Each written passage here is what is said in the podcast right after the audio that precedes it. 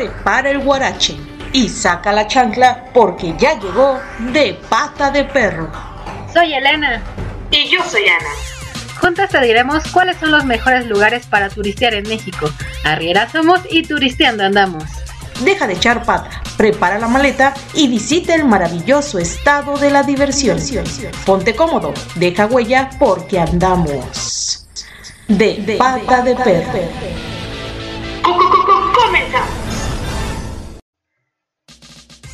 Hola, hola mis queridos viajeros, bienvenidos al segundo capítulo de este podcast llamado De Pata de Perro. Soy Elena y me encuentro en compañía de mi queridísima amiga Ana.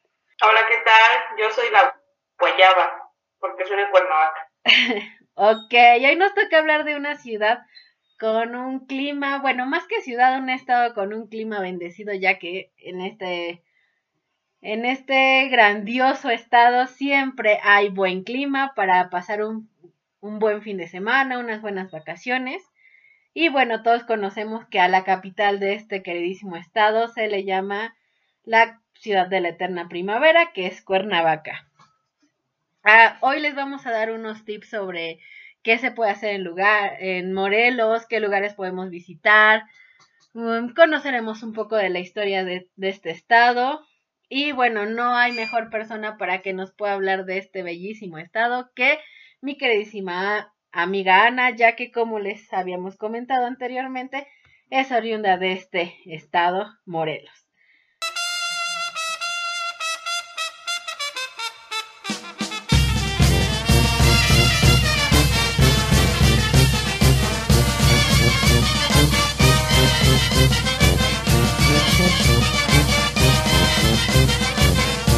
Bueno, pues al ritmo de los chinelos, eh, la música que están escuchando son los chinelos. Estos eh, pues se originaron en Tlayacapan.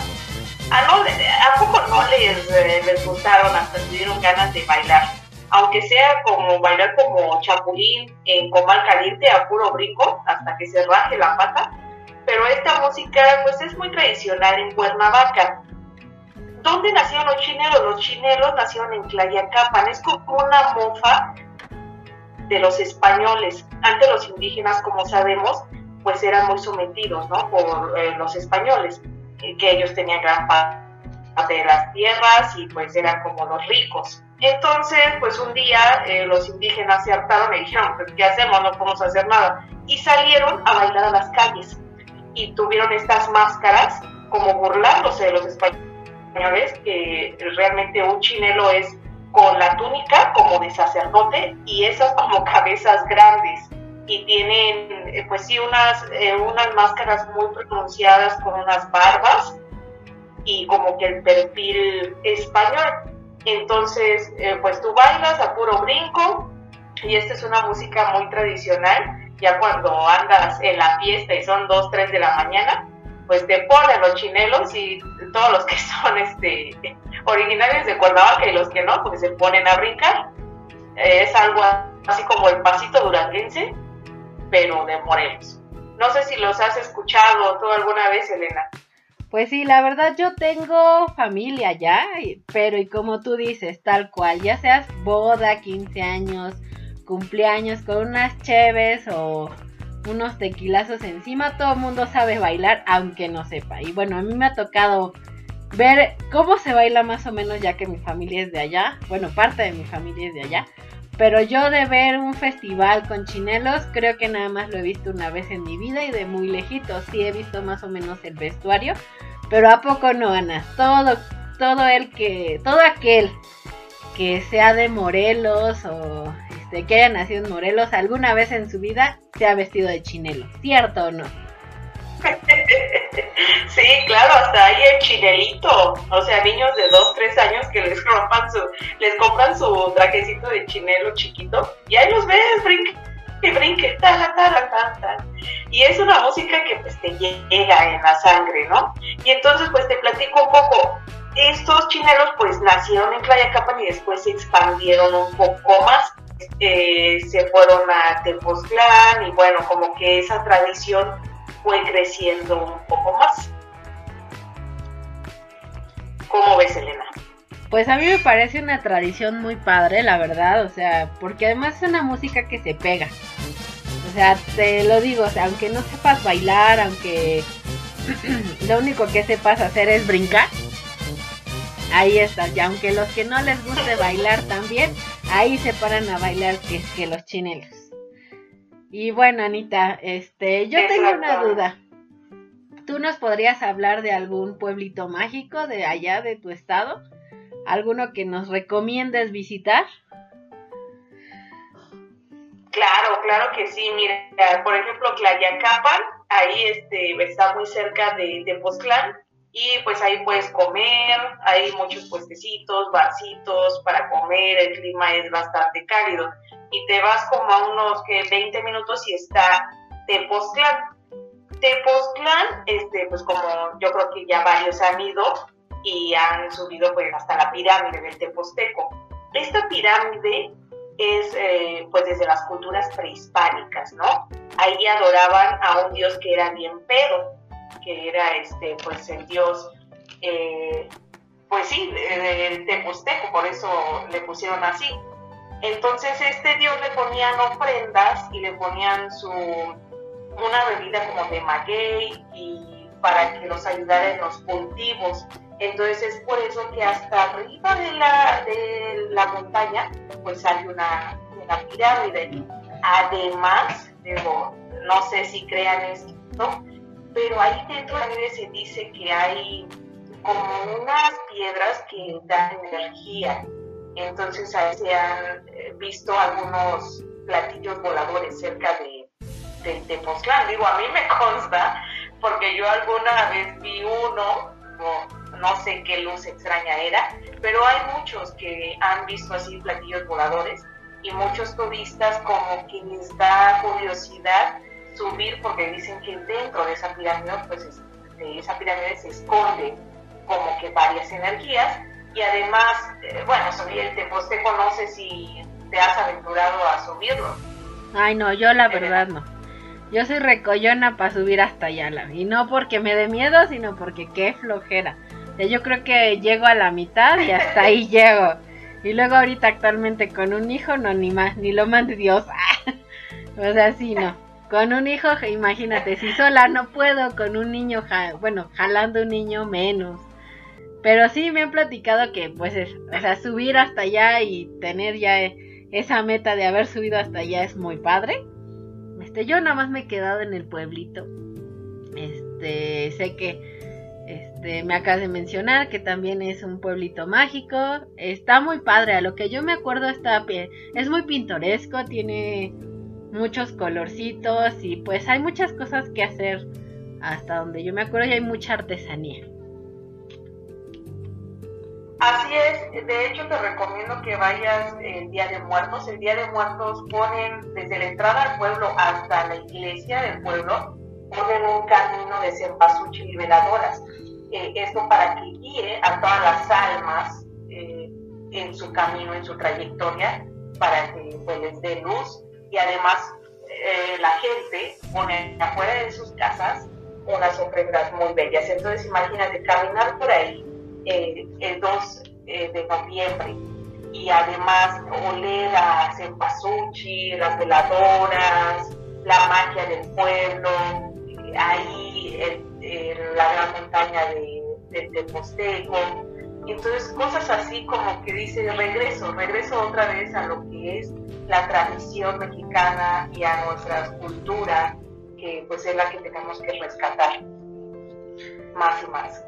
Sí, es correcto. O sea, a veces nos olvida que, que tenemos muchas culturas y muchas tradiciones que, que hay que seguir conservando, ¿no? Entonces, pues sí, como tú dices, este, nunca me ha tocado estar allá por esas fechas, pero pues hay que tomar en cuenta en, en que pues ahora que si se puede, que ya se quite todo esto del COVID, pues ya podemos ir a disfrutar un rato con la gente de allá, porque hasta donde yo también recuerdo es gente muy cálida que te, o sea, te hace parte de ellos, hasta donde yo me acuerdo, ¿verdad? Sí, ahí este, comes en el pueblito unas eh, quesadillas, comes, eh, no sé, enchiladas, echas un cafecito de olla en la mañana. Entonces está muy padre. Digo, algunos sí se aventuran a subir, a otros se quedan a la mitad, pero sí tengan cuidado porque de hecho un francés, pues, muy salsa, dijo, no, yo sí, a mí el Teposteco me la perestrado, ¿no? Y ahí va, ¿no? Y se lleva su mochilita, sus tenis y va subiendo y que se cae el güey. Entonces este, se mató, se mató, ya no, no pudieron encontrar su cuerpo porque el Teposteco pues está, son miles este, de kilómetros, eh, bueno, es, sí, miles de metros, ¿no? Que es el Teposteco. Entonces, y aparte no es un camino como que digas, ay, el caminito, y vos diciendo, no, es un camino de piedras y horrible.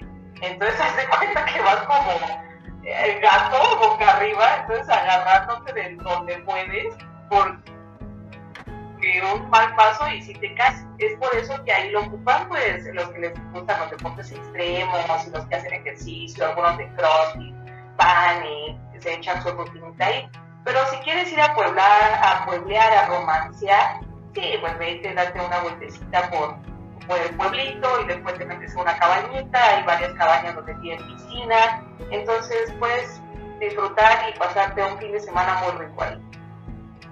Sí, además, bueno, yo tengo entendido que pues si te vas a aventurar a subirlo, tienes que llevar bastante agua, porque como decimos es un clima bastante calurosito y luego subir así como tú dices apenas agarrándote de donde puedas, pues seguramente vas a terminar a mitad de camino sin, sin saliva, sin sudor, sin nada y pues hay que volverse a hidratar si hay que si se necesita llegar hasta arriba porque si no ahí te bajas.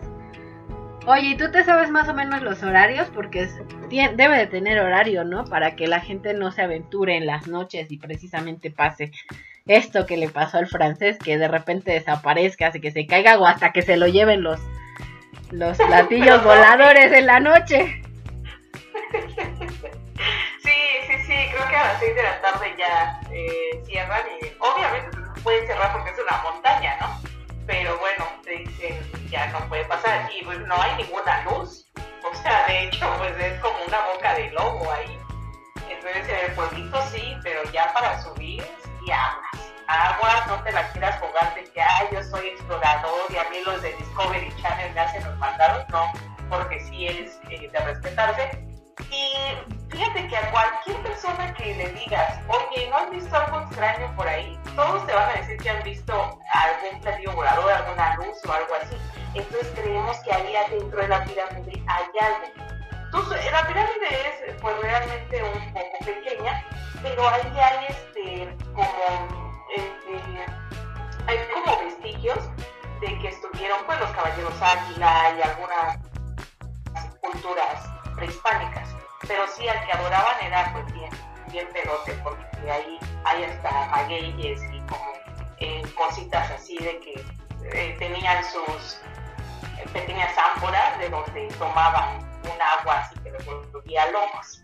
Entonces ahí iba a poner ofrendas para que nos ayudara a todos los habitantes del pueblo. Oye, y este, por ejemplo, no sea, no han dicho por ahí que a alguien se lo hayan secuestrado, cosas así.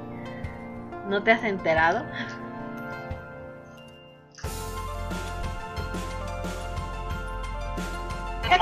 Pero sí, los turistas pues deben de tener mucho cuidado Ah. pero no, realmente lo que sé es que no se caen. Bueno, sí, de que se caen, se caen, pero o sea, eso de que este, ya me secuestraron o cosas así, no se, ha, no se ha escuchado hablar de eso. que yo recuerde no, pero bueno, que a lo mejor, no sé, lo secuestren en algún grupo delictivo, pues, tal vez, tal vez. Ah. Pero no, es un pueblito muy seguro. Ah, no, sí, pero yo no, ya decía de los extraterrestres con eso de que en cuanto dicen aquí hay extraterrestres ya sale por ahí un, un zafado de las neuronas que dice, ay, sí, a mí ya me secuestraron, ya me inducieron o ya cosas así.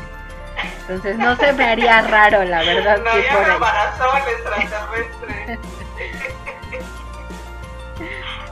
no, eso es lo que la gente cuenta, pero no, no, no. No, y fíjate que cerca de Tepoztlán está Huaxtepec. Huaxtepec él se dice que ahí se bañaba Moctezuma, o sea que ahí va dice, yo me voy, ahora sí que de fin de semana, y entonces me voy a bañar a una poza, ¿no? Ahí todavía en Huastepec, en las afueritas, no en el centro, puedes ver muchas barrancas, ríos, zapatos, eh, hay unas este, mm, barrancas, pues sí, tienes que caminar como una hora para encontrar esas cosas que son, que no están muy manipuladas por el hombre. Entonces cae el agüita en una cascada, te metes, son aguas también que provienen de, de Popocatépetl porque pues, bajan hacia, hacia allá. Entonces es como estar en contacto con la naturaleza, pero de una manera salvaje, ¿eh? No creas que hay así todo bonito y vas a llegar y como un hotel Ah, bueno, pues yo la verdad Huastepec no, casi no he visitado, o sea, son de las partes de Morelos que no. Solamente me acuerdo haber ido cuando el balneario, que si no me mal recuerdo el que pertenece actualmente a Six Flags, pertenecía a otras dependencias y alguna vez lo visité, pero la verdad me da muchas ganas de, de vivir la experiencia de visitar ahorita el, bueno, no ahorita, pero visitar el balneario de Six Flags. ¿Tú has ido, Anita? Sí, fíjate que fui a Six Flags, ese balneario, bueno, ya tiene añísimos, y fue por parte de los trabajadores del IMSS, se los construyeron a ellos para que fueran y vacacionar con sus familias. Ya después, pues vino estos, eh, una empresa extranjera que fue la de Six Flags y pues ya lo remodeló porque realmente tener un balneario pues cuesta mucho dinero por el mantenimiento. Entonces yo fui hace años cuando, así se llamaba, balneario de Huastepec. Entonces había unas eh, resbaladillas enormes, de esas que agarras velocidad pero turbo. Yo me acuerdo que era muy, muy pequeña, ¿no? Y mamá se lanzaba, y mamá, pues bien aguerrida, se lanzaba de ahí. Pero eran esas resbaladillas que salías con el traje de baño fruncido o sea que hasta te violaba el traje de baño por la velocidad que agarrabas, pues era, no sé, 20 metros, 50 metros, era enorme. Y ahora pues ya le pusieron más, este, más cositas, ¿no? Ya lo hicieron más profesional, entonces hay un río de olas, hay para sortear, hay esta cosa que es como una taza de baño que te lanzas y vas como en el mudo y caes hacia adentro. Y cosas así, pero sí está bastante bastante agradable ahorita por la pandemia, desgraciadamente está cerrado, todos los baños están cerrados, pero eh, está agradable. Y eh, caminas a cinco minutos, está el centro de Huastepec, hay unas eh, iglesias que son de estas iglesias tipo haciendas, ¿no? Con unas paredes enormes y arcos, así como en la arquitectura viejona y ahí pues ahí están las letras en colores que dice Huastepec, entonces muchos ahí se sacan la selfie y en el centro pues hay varios lugares para comer, quesadillas, nieves y cosas así. No es tan grande el pueblito de Huastepec, pero sí encuentras de todo. Y cerca del pueblito está Lomas de Cocoyoc. Lomas de Cocoyoc, a alguien se le ocurrió la idea y dijo, mm, aquí voy a hacer un fraccionamiento entonces Lomas de Cocoyoc es un fraccionamiento enorme, o sea, enorme, enorme, son bastantes manzanas y ahí haz de cuenta que son como los suburbios de Estados Unidos. Todas las casas son parecidas, ahí pues tienes jardín, tienen sus casas para fines de semana con alberca y hasta la, no hay cables porque pasa en algunos lados, que son los cables subterráneos. Entonces, sí, haz de cuenta que llegas a otro país. Está muy bonito también ahí Lomas de Cocoyoc para vacacionar. Y por ejemplo, eh, ¿qué es más conveniente ya que estamos hablando de hospedaje? O sea, ¿qué convendría más? O sea, rentar una casa o ir a un hotel o este, hay hoteles que, que nos puedas recomendar o este o más o menos el precio, ¿tienes una idea? Mm, sí, pero van muchos hoteles ahí. Eh, lo que más abunda, eso sí, muchísimo, es en Lomas de Cocoyo las casas de fines de semana.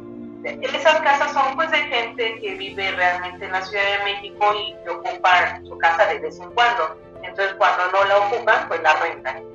Rentas una casa cita, no sé, te va a salir entre 7 mil y 10 mil pesos, pero pues te llevas a toda tu familia, ya si son 15 o 20, pues les va a salir como de 400 pesos, 500, por todo el fin, es más barato que un hotel, y ahí este, te puedes, eh, puedes nadar, puedes estar en el jacuzzi, hay de hecho ahí adentro de Lomas de Cocoyo hay campo de golf, hay canchas de frontón, de tenis, pagas una pequeña membresía y con eso ya puedes entrar a, todos lados. De hecho, ahí algunos se trasladan de Lomas de Cocoyo, que es el fraccionamiento, hacia el centro de Huaxtepec, se trasladan en carritos de golf o en motonetas. Mm, ya. No, pues habría que ir a ver, porque se oye muy padre, pero pues yo la verdad no, no he ido a ver si, este, pues ahora que se dé la oportunidad, ¿verdad? Porque pues está ahorita difícil viajar, a lo mejor rentar una casa no es tan difícil, te encierras, una casita con alberca, porque pues bueno, los balnearios de los que estamos hablando actualmente pues tienen puertas cerradas, ¿verdad? Por la pandemia. Exactamente. Y luego cerca de Huastepec está Yecapixtla. Yecapixtla eh, también hay muchos conventos, o sea, todo Morelos es de conventos, porque vino, vinieron a evangelizar y a poner la religión católica aquí en, Morelos, ¿no? Entonces, ahí está, por ejemplo, el convento de San Juan Bautista, que es una iglesia muy grande, en donde hay culturas de cómo fue la colonización los indígenas, y es considerado este, como patrimonio cultural. Y también fue la famosa cecina. Dime que si sí has probado la cecina de Yecapistla. Por supuesto, ahí sí, para que veas. Yo considero que mejor lugar para ir a comer si es que te gusta la carne, ¿verdad? No vamos a poner a un lado a los que no les gusta este, este delicioso manjar, pero sí. O sea, no hay mejor cecina que la de Yecapixtla, la verdad, y perdóneme de quien, del lugar del que sean y diga, no, mi cecina es mejor, no. No hay mejor lugar que la de Yecapixtla. Y la verdad es que yo te puedo contar una pequeña este, anécdota que tengo hace un tiempo, ya bastantes años, en el que este, pues fuimos a una boda a la iglesia que tú comentas que pues es un convento. Este, pero yo la verdad y mi hermano y mi familia llevábamos mucha hambre porque se había hecho la ceremonia esta temprano. Y pues en lugar de ir a la boda, ¿verdad? Se nos ocurrió ir al mercadito de ahí de Yecapixtla, que si no mal recuerdo, está súper cerca de, está como a una cuadra de, de la iglesia y pues nos fuimos a desayunar taquitos de cecina. Y la ventaja que tenemos aquí es bueno, que tuvimos en ese momento es que la iglesia tenía altavoces por fuera. Entonces la misa no nos las perdimos porque la estábamos escuchando. Y entonces, pues, esa es mi anécdota. Como ves que yo preferirme a comer cecina que irme a la boda de mi primo, por cierto, que este, es de Morelos. Saludos, Alejandro, si es que me ves. Si es que me escuchas, perdón, o sea, perdóname, discúlpame, lo acepto. Me fui a comer tacos en lugar de irme a tu boda. Este, y pues sí, pero... Des... Bien emocionado. Desgraciadamente. desgraciadamente a lo que yo me enteré es que según yo se cayeron se cayeron se cayó gran parte de la de la iglesia de Yecapix Laura en el sismo del 2017, entonces la verdad hace un tiempo que no voy, pero me ojalá ya lo hayan logrado reconstruir porque como tú dices, es una pieza histórica, es un ex, convento donde tiene mucha historia y que, que este que, qué desafortunado incidente, ¿no? Que le haya tocado a esa iglesia, este, pues la destrucción que provocó el 2017 con el, con este sismo tan fuerte, ¿no? Pero pues bueno, o sea, hay que ayudarles a los de allá yendo a comer taquitos, con eso reconstruyen la iglesia, ¿verdad? Se nos beneficiamos todos, nos dan comer, nosotros les pagamos y construyen nuevamente su iglesia, ¿o no, Anita? Sí, de hecho es lo que eh, lo que quieren los locatarios, ¿no? Que vaya más turismo, porque pues es gente realmente muy pobre, que vive de las artesanías, que vive de vender su comidita. Y como dato curioso, el ex convento de San Juan Bautista, eh, que es esta iglesia que mencionas, es, fue una de las primeras que estuvo asentada cuando vino la colonización. Entonces es por eso que eh, pues tiene tanto valor, ¿no? Porque fue así de las primaritas, ahora sí de los primeros católicos que hubo. Entonces los indígenas, pues ya ves que les, ellos tenían sus dioses y eso, pero dijeron, no, no, no, aquí ahora van a ser católicos y pues aquí esta iglesia vamos a poner y aquí así está la onda. Es por eso que tiene mucha riqueza cultural. Y la asesina, pues sí, ni se diga, es una asesina delgadita. Pones tu taco, te pones la asesina con crema, aguacatito, un chicharroncito, una coca bien fría, nopalito asado. ¿Qué más puedes pedir en la vida? Pues sí, yo la verdad nunca le he probado con crema, pero pues vamos a hacer el intento. Yo soy fan de limón, la verdad, o sea, yo le echo limón hasta al no al cereal no porque guacala, pero sí al arroz, a todo le echo limón. Entonces yo asesina con limón, soy fan de la asesina con limón en un taquito con nopalitos y su salsita. Qué rico. Eres tan fan de limón que hasta en las heridas te echas limón de seguro, en la llaga. No, tampoco. Eh, una cosa es ser fan y otra cosa es ser masoquista. Y masoquista no soy. Ay, ok, ok. No, pero sí, la asesina. Y el tepache. También lo que viene por ahí es el tepache. Es un tepache muy dulce. Es, frío. No sé, digo, a los que no conozcan, el tepache es una bebida fermentada proveniente de la piña. Pero la, realmente a mí no me gusta mucho el tepache. Pero como lo hacen ahí, con el calor bien frío, y es como le ponen un toque dulcezón natural. Está muy rico. Sí, yo la verdad lo he probado, pero este, y sí, me encanta el tepache. La verdad es una de mis bebidas favoritas, este, pero sé que a mucha gente como que el hecho, el hecho de saber cómo se hace el tepache no, no les agrada mucho, ¿verdad? Oye, yo tengo una, pregunta, o sea, yo Cuautla no conozco mucho, pero sé que es un lugar muy histórico, sé que por ahí pasaron algunos revolucionarios o algo por el estilo, pero me gustaría saber, me soy fan de la historia de México, la verdad. ¿Podrías contarme algo de este lugar tan histórico? Claro que sí, mira, Cuautla, eh, hace cuenta que Cuautla es una ciudad bastante grande, o sea, de hecho, eh, vienes de la ciudad y dices, ah, caray, ¿cuándo salí de la ciudad todavía? Porque es muy parecida. De hecho, en Cuautla, pues sí pasaron eh, mucho Emiliano Zapata, los caudillos de la Revolución, Pancho Villa también, cuando estaba todo esto de la bola, ¿no? Entonces, en Cuautla hay un monumento a Zapata y abajo descansan algunos restos de él. También hay muchos museos, entre ellos, dentro del más importante es la estación del ferrocarril la estación de ferrocarril, eh, ahí, por ahí pasaban varios ferrocarriles que suministraban maíz y entre otras cosas hacia diferentes regiones.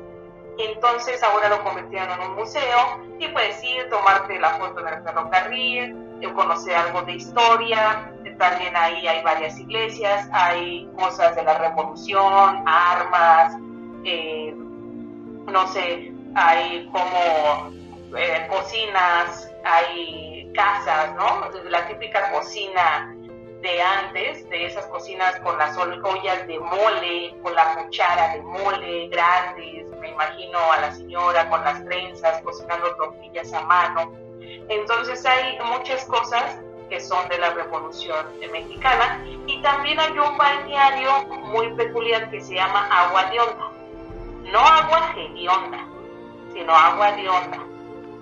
Agua de Onda es una de las albercas más grandes de Morelos. O sea, es una alberca, no sé, como de 50 a 100 metros de largo. Entonces ahí de hecho hay una plataforma de clavados de 10 metros que, mira, 10 metros si te asomas y se te, da cuscús, se te, se te hace...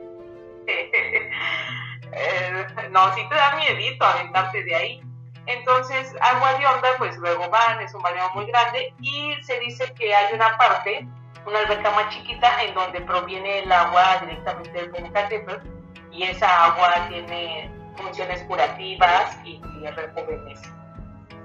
Pero si van a Puebla, tienen que ir al centro y a Agua de Onda.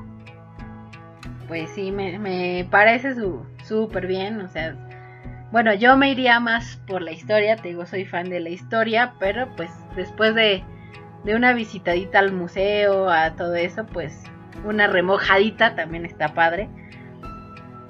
Este, y sobre todo si dicen que rejuvenece, ¿verdad? Todos queremos rejuvenecer no importando la edad que tengamos.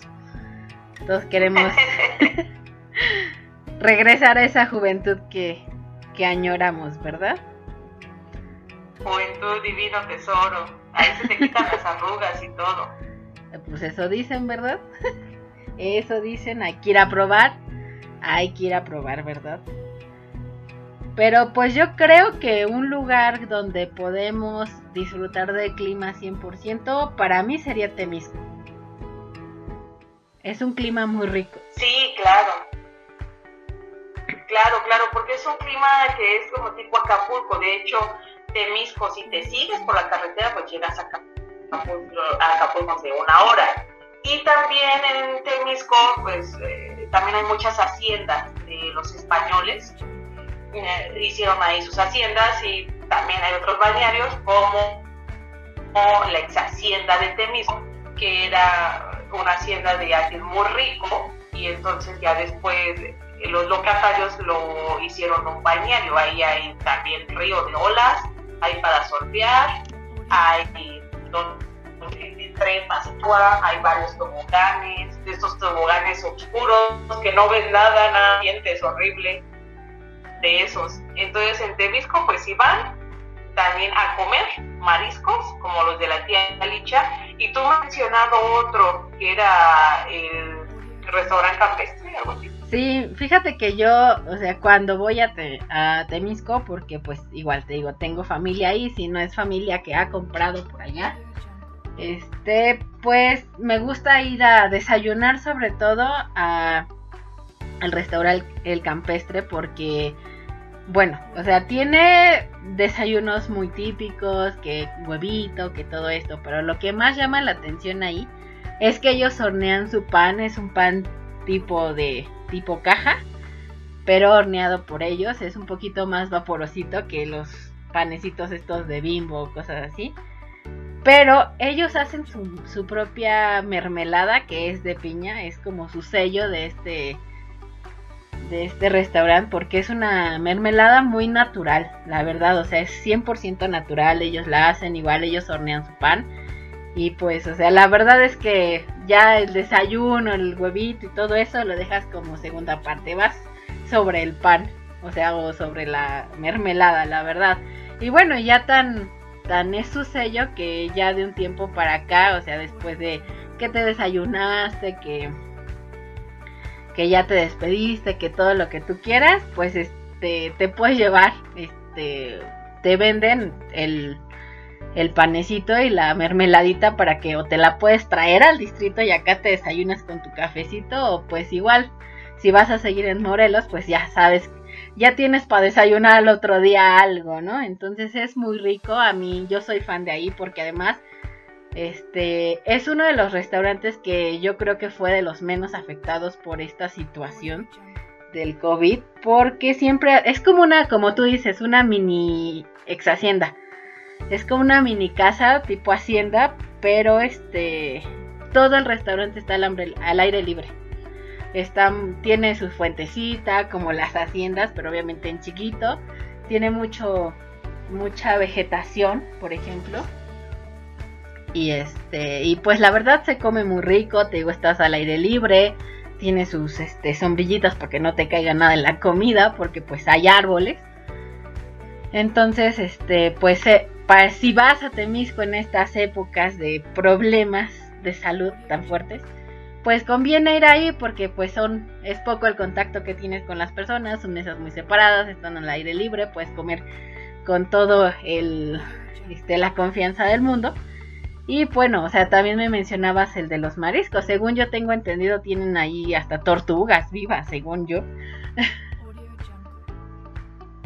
Sí, amiga, pero esas no te las pueden cocinar, ¿eh? esas no se comen. Esas no se comen, pero se pueden ver. Oye, quiero esa tortuga, ¿me puedes dar esa que tiene el caparazón más grande? No, esas no se comen. Al mojo de ajo. Ah.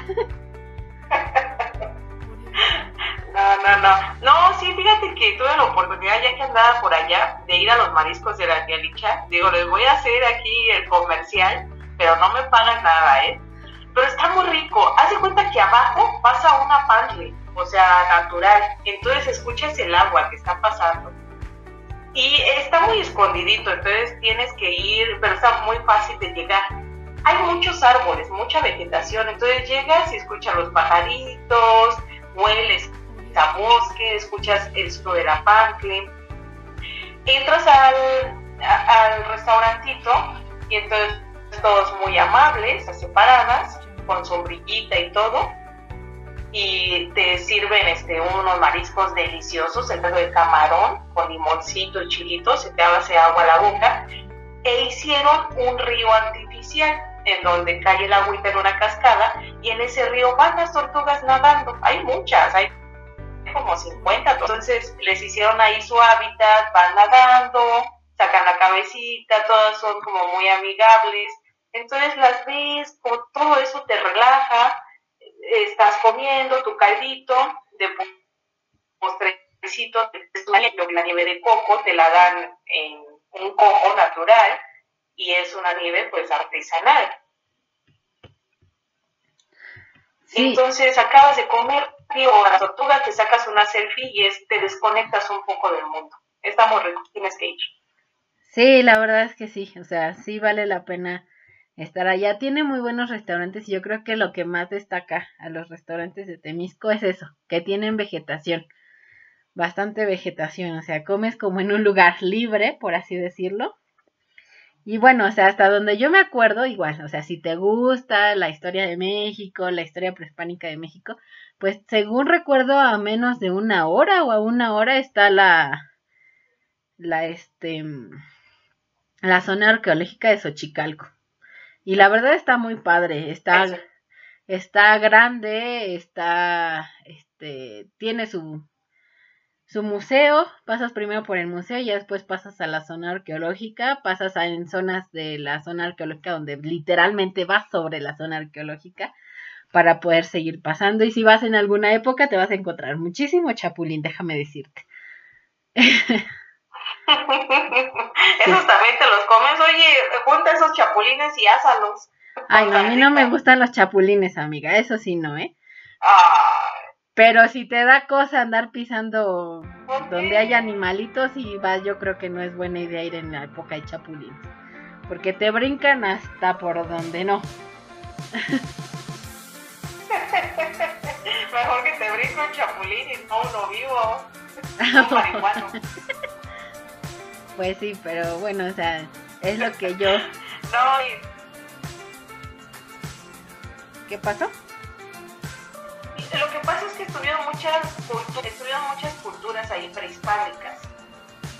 Estuvieron, por ejemplo, los clahuicas, los olmecas, eh, los chichimecas, muchos entonces en diferentes municipios y es por eso que ellos dijeron, a ver, pues yo quiero hacer mi pirámide aquí.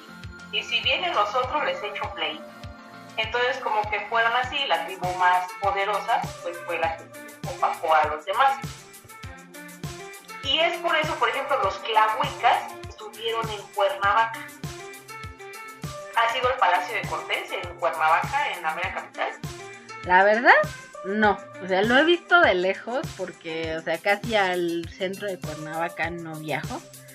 Este, sí me he ido a comer o a tomar un café por ahí, pero para ir a, a turistear solamente conozco la, el parque que tiene, pero de lejos he visto la, este, el Palacio de Cortés. Se ve muy padre, pero creo, la vez que me iba a aventar a visitarlo, me dijeron que estaba cerrado, que estaba en, este, en remodelación y que estaba cerrado. Entonces me quedé con muchas ganas de verlo porque dije, ahora sí, no me importa lo que tenga que hacer, voy a visitarlo y me dicen, ¿qué crees? No puedes, está en reparación y para otro día será. Y pues yo ya me regresaba a la Ciudad de México y pues de ahí se vino la pandemia y pues ya no me ha dado la oportunidad. Pero platícame, ¿qué es lo que tiene?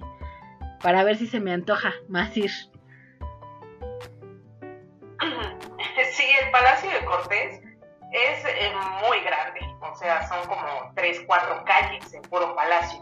Entonces ahí, pues Hernán Cortés puso el palacio sobre algunos vestigios de estas culturas prehispánicas, principalmente los tlahuicas.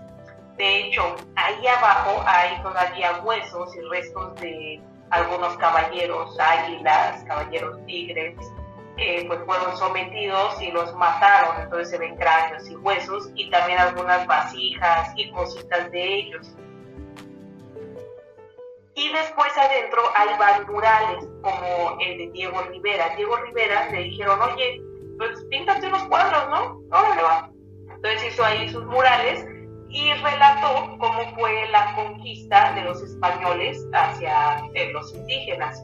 Entonces, si tienes una oportunidad, eh, paga una visita guiada y ahí te va a decir, mira, pues en este cuadro se ve cómo están sacrificando eh, a un caballero águila y lo están matando y eso y eso y eso. Entonces, también el Palacio de Cortes fue la cárcel donde estuvo José María Velos. Ahí estuvo encerrado gran parte. Y luego, eh, al paso de los años, también fue como el Palacio Nacional en la Ciudad de México. Ahí trataban algunos acuerdos y cosas de gobierno. También estuvo Iba Maximiliano de Habsburgo, eh, su esposa. Entonces tuvo varias cosas, pero hay mucha eh, cultura ahí, principalmente de cómo fue la conquista de los españoles hacia las, los indígenas. Ah, pues mira, se oye súper bien con eso de que este a los que les guste la historia va a ser fascinante encontrar todo este tipo de, de historia en Morelos, porque bueno, cabe destacar que algo que no hemos mencionado, o sea, sí está muy padre ir a visitar varios lugares como estos, pero hay que tomar en cuenta que hay que llevar carrito o hay que rentar carrito, porque las cosas están un poco distantes unas de otras, los más cerca es entre una hora y media, o sea, una hora o media hora, lo más cercano entre una zona y otra. ¿Estás de acuerdo, Anita? Sí, exacto, llévate tu cochecito y viaja, viaja y ve puebleando. Y a pata de, bueno, a pata de perro, pero con tu coche y ya te bajas. Y entonces pues, ahora sí subes el Teposteco, te bajas, ves los murales de Diego Rivera. Y también lo que tienes que hacer es ir a la catedral, a la catedral de Cuernavaca, que está muy cerca del Palacio de Cortes. De hecho, ahí en la catedral han filmado varias películas. Hay una que se llama Justo en la Mira, con este actor que estuvo el más barato por docena, uno güero que la hacía de papá. Entonces la vez pasada yo estaba viendo la televisión y decía, ah, mira, como que eso lo conozco. Y fue porque filmaron unas escenas ahí dentro de la catedral. La catedral está muy padre. ¿Por qué? Porque tiene una arquitectura de cantera rosa. Ahí estuvieron los franciscanos también eh, poniendo su religión católica de, predicando el Evangelio y hay varios, este, varios conventos y cerca de la catedral está el Jardín Borda. El Jardín Borda era como la casa de descanso de Maximiliano de Habsburgo y su esposa Carlota. Entonces ahí se iban, y no, pues yo ya estoy harto estar en la Ciudad de México, me voy a mi casita. Y en el Jardín Borda eh, hay un lago artificial en donde tú rentas una lanchita y hay varios patos y animales, eh, principalmente aves. Hay patos, le puedes dar de comer a los patos, te vas en tu lanchita remando. No es muy grande, pero hace cuenta el, eh, no sé, el, en donde está el castillo de Chapultepec, el lago de Chapultepec. Hace cuenta así, pero un poco más chiquito.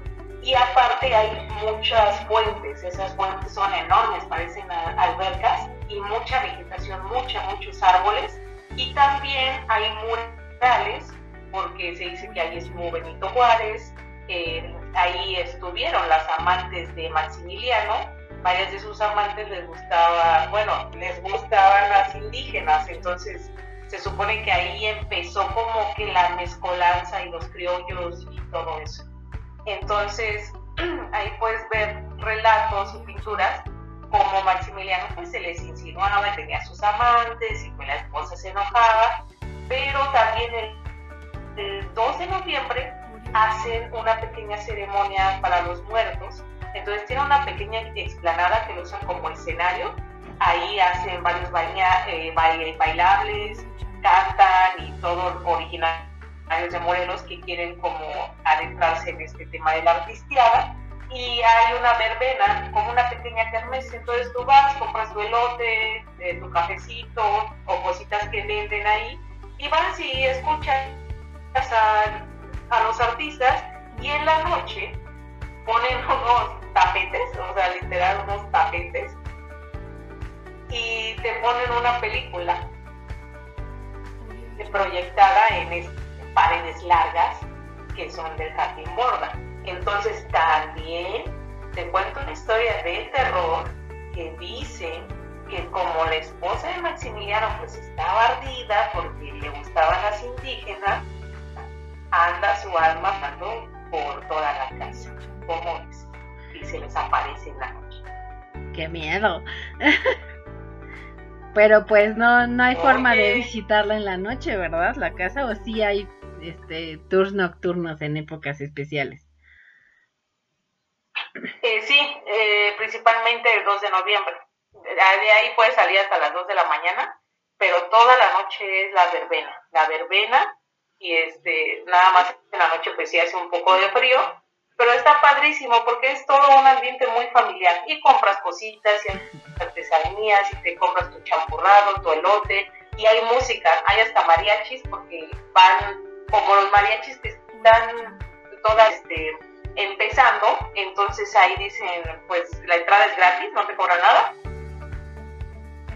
Y ahí tienes mariachi, la gente bailando en la verbena y ya a las 2 de la mañana te ponen tu tapete ahí en el suelo y tu película del santo contra las momias.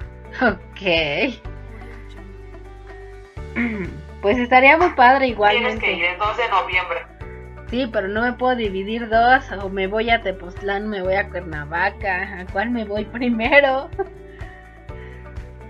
a todos, a todos, conocen todo Morelos y todavía nos falta conocer este por ahí unos pueblitos más, estos son dentro de los más importantes. Por ejemplo, en Yautepec estuvo Will Smith, este negrito eh, que estuvo firmando Bad Boys for Life que fue la última película que filmaron, estuvo ahí en Yautepec, que es un pueblito entre Yautepec y Huastepec. Ahí pasa por Yautepec y, este, y se le bajó de su helicóptero, ¿no? Muy nice, baja de su helicóptero y todo. Y pues toda la gente con sombrero y pata bajada y todo, pues lo ve y le pide el autógrafo. Pero filmaron varias escenas ahí, en ese pueblo de Yautepec. Oye, pero ¿sabes qué? Se nos está pasando un lugar que yo considero que es el lugar donde eh, hay más personas de la Ciudad de México. Es decir, que, que visita más la gente de la Ciudad de México, que es el lago de Tequesquitengo. Porque, bueno, eh, gustos personales, a, a mí no me gusta, porque hay mucho mosquito y porque el agua del lago está muy fría y no me, no me gustaría meterme, pero sobre todo por los mosquitos, porque híjole, yo soy un imán impresionante para los mosquitos. Vaya donde vaya, siempre termino toda este con granitos en todos lados porque híjole, los mosquitos me adoran, pero yo los odio a una a muerte.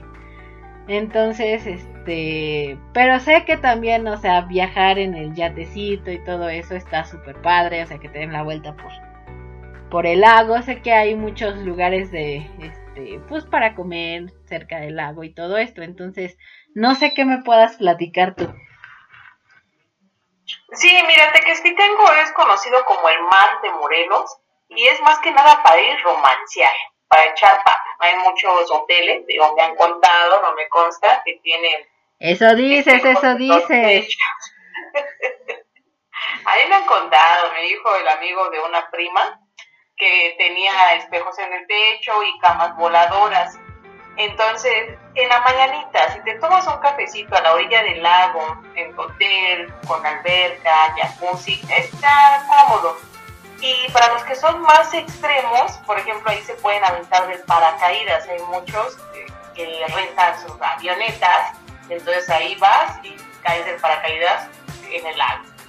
O los que les gusta esquiar, que en lo personal yo una vez lo intenté y nada más parecía como que me estuvieran jalando y tragando un montón del agua del lago, porque no parecía necesitas unas piernas muy fuertes y pues control, ¿no? Entonces, pero hay algunos que sí lo hacen, entonces para esquiar está súper bien, eh, digo, te pueden dar una vueltecita en, el barco discoteca y a veces hay este, en el barquito algunos artistas, estuvo Chayanne ahí dando como un concierto privado, porque el barco pues, es bastante grande. Entonces hay cositas así, pero sí lo malo es que quieres ir por las tortillas y ahí tienes que llevar a fuerza el coche, porque las tortillas están a kilómetros. La ventaja es que en el agua hay mucho camarón, entonces ahí mismo pueden pescarlos y te los cocinan para comer una mojarrita y eso, camarones o mariscos, también está delicioso. Sí, me imagino que, bueno, para mi gusto personal sería como que ir a comer porque hay personas que sí se animan a meterse al lago, pero hasta donde yo sé es agua muy fría. Y este, y pues te digo, yo hace rato te dije, yo no soy masoquista y el agua fría y yo nada más no nos llevamos. De hecho, yo me baño con agua para pelar pollos. Entonces, este, no, el agua fría yo nada más no. Entonces, este, pero pues alguna vez me acuerdo haber ido y pues está padre como para andar paseando un ratito, pero hasta ahí para mi gusto, aclaremos, mi gusto personal.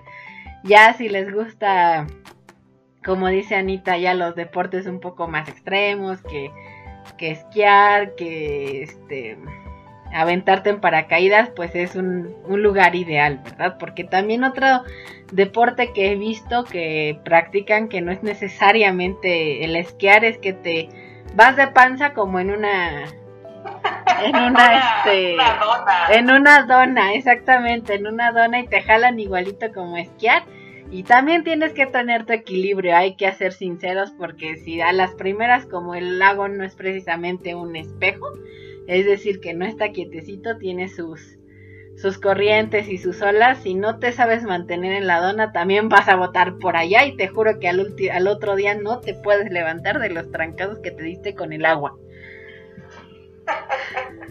Sí, me pasó, me pasó la primera vez. Es súper divertido, ¿eh? Porque te van jalando en una pues, en una lancha con motor. Entonces, pues va a toda velocidad y tú vas ahí en la donita, ¿no? Te ponen eso sí tu chaleco, salvavidas, pero si no te agarras bien y no tienes equilibrio, tragas agua, aparte de sí te das unos raspones porque va a, todo, a toda velocidad, pero es súper divertido. Sí, tienen que hacerlo ahí a la, a la dona. Pues ahí nada más de panza y ya. No tienes que y bien agarrada, y bien agarrada. Sí, también otro restaurante que alguna vez fui es el restaurante del Bolchi. Se llama así porque tienen como una grúa altísima. Entonces ahí pues te lanzas. Digo, son que con unos 20 metros, 50 metros, no sé, pero sí nada más de verlo te da vértigo. Entonces tú estás cheleando, tiene alberca el restaurante. Estás cheleando, comiendo junto al lago y oyes los gritos de los que se alientan entonces, está padre, pero no, no, no. A mí déjenme abajo, junto al lago. Pero si quieren así vivir una emoción extrema que no sea tanto como la salta de paracaídas, el bungee también sería alguna otra opción. ¿Tú no te animarías a aventarte del paracaídas, Anita? Tendría que estar súper alcoholizada. No te dejan subir alcoholizada, mujer, si no. Uy, entonces no. entonces no. Hay que probar nuevas experiencias, Anita, créeme. Este, dicen, bueno, yo nunca lo he hecho, tengo ganas de hacerlo, pero este, dicen que es buena opción para sentirse liberado, que es otra otra experiencia totalmente este bueno, es algo muy diferente a lo que vives normalmente y que dicen también que te quedas con las ganas de volverlo a hacer. Pues yo no sé, me gustaría hacerlo, pero pues a ver que cuando se me da aventarme de un paracaídas del bungee, si no, fíjate, me da más miedo porque como sea el paracaídas tienes la conciencia de que traes algo que en algún momento te va a detener, pero pues el bungee he escuchado varias noticias que se le estrena la cuerdita y ahí sí de donde te agarras vas a dar directito al suelo. Que he visto que tienen como colchones o inflables, algo así como para que te amortigua el golpe, pero mejor algo más seguro como un paracaídas, yo digo. Además, no te avientas sola, Anita, los primeros las primeras veces te avientas con instructor y hasta igual y te ligas al instructor así como eres tú. Ah. o sea, y te sale el salto gratis. aparte de que voy a sufrir, me van a dar a rimón de camarón, no. no, pero mira, en el bungee, pues, si se rompe la cuerda, pues das al lago. Nada que el lago no creo que sea tan profundo. Dato curioso, Anita, ¿sabías que un golpe, o sea, si, por ejemplo, este, los clavadistas no porque llevan una posición, este, pues especial para romper, ajá, para romper como la tensión del agua. Pero si tú caes de una altura muy grande, este, en el agua, es como si cayeras en concreto, o sea, porque la tensión del agua no la rompes, o sea, si no la sabes romper con alguna parte del cuerpo, pues en este caso los clavadistas con las manos o, cosas, o con los pies cuando caen de pies, este, si caes en otra posición y no rompes la, la tensión del agua, sí, que es como si cayeras en concreto y de no te salvas de unas buenas fracturas, ahí están, ¿eh? O sea, por eso el bungee sí no. El bungee y yo nada más no nos llevamos, Anita, pero el paracaídas puede ser. Ay, no, no, yo no soy extrema. Lo más extremo que puedo hacer es la dona y que me arreen así como burro en el agua y tragando agua al mismo tiempo y pidiendo auxilio. Nada más. Ah, bueno. pues veremos a ver si luego no te convencemos y este y te avientas, nos aventamos, total. Nos aventamos, exactamente.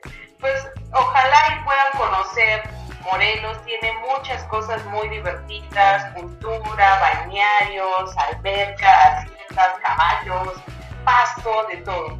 Ojalá y puedan venir, porque siempre nosotros queremos cruzar el charco, queremos conocer Europa, tantas cosas bellísimas que tenemos en nuestro país, y a veces las tenemos a la vuelta de la esquina, una hora, 15 minutos, de la Ciudad de México.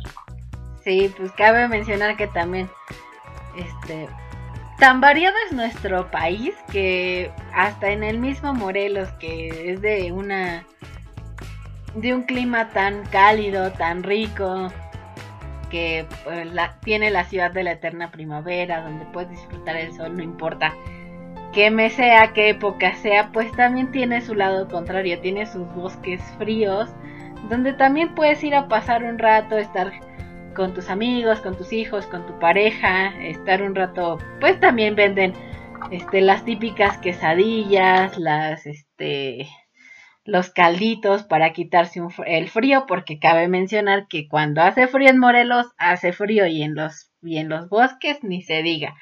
Pero todo está muy padre para visitar, como dice Anita, o sea, hay de todo un poco que puedes ver, historia, turismo, este, diversión, deportes extremos, todo esto lo podemos encontrar tan cerca de la Ciudad de México sin necesidad de, de, andar, de andar buscando por todo el país, ¿verdad? Exactamente, visiten la ciudad de la eterna primavera y vénganse pata de perro por acá, a Morelos, a pueblear un rato.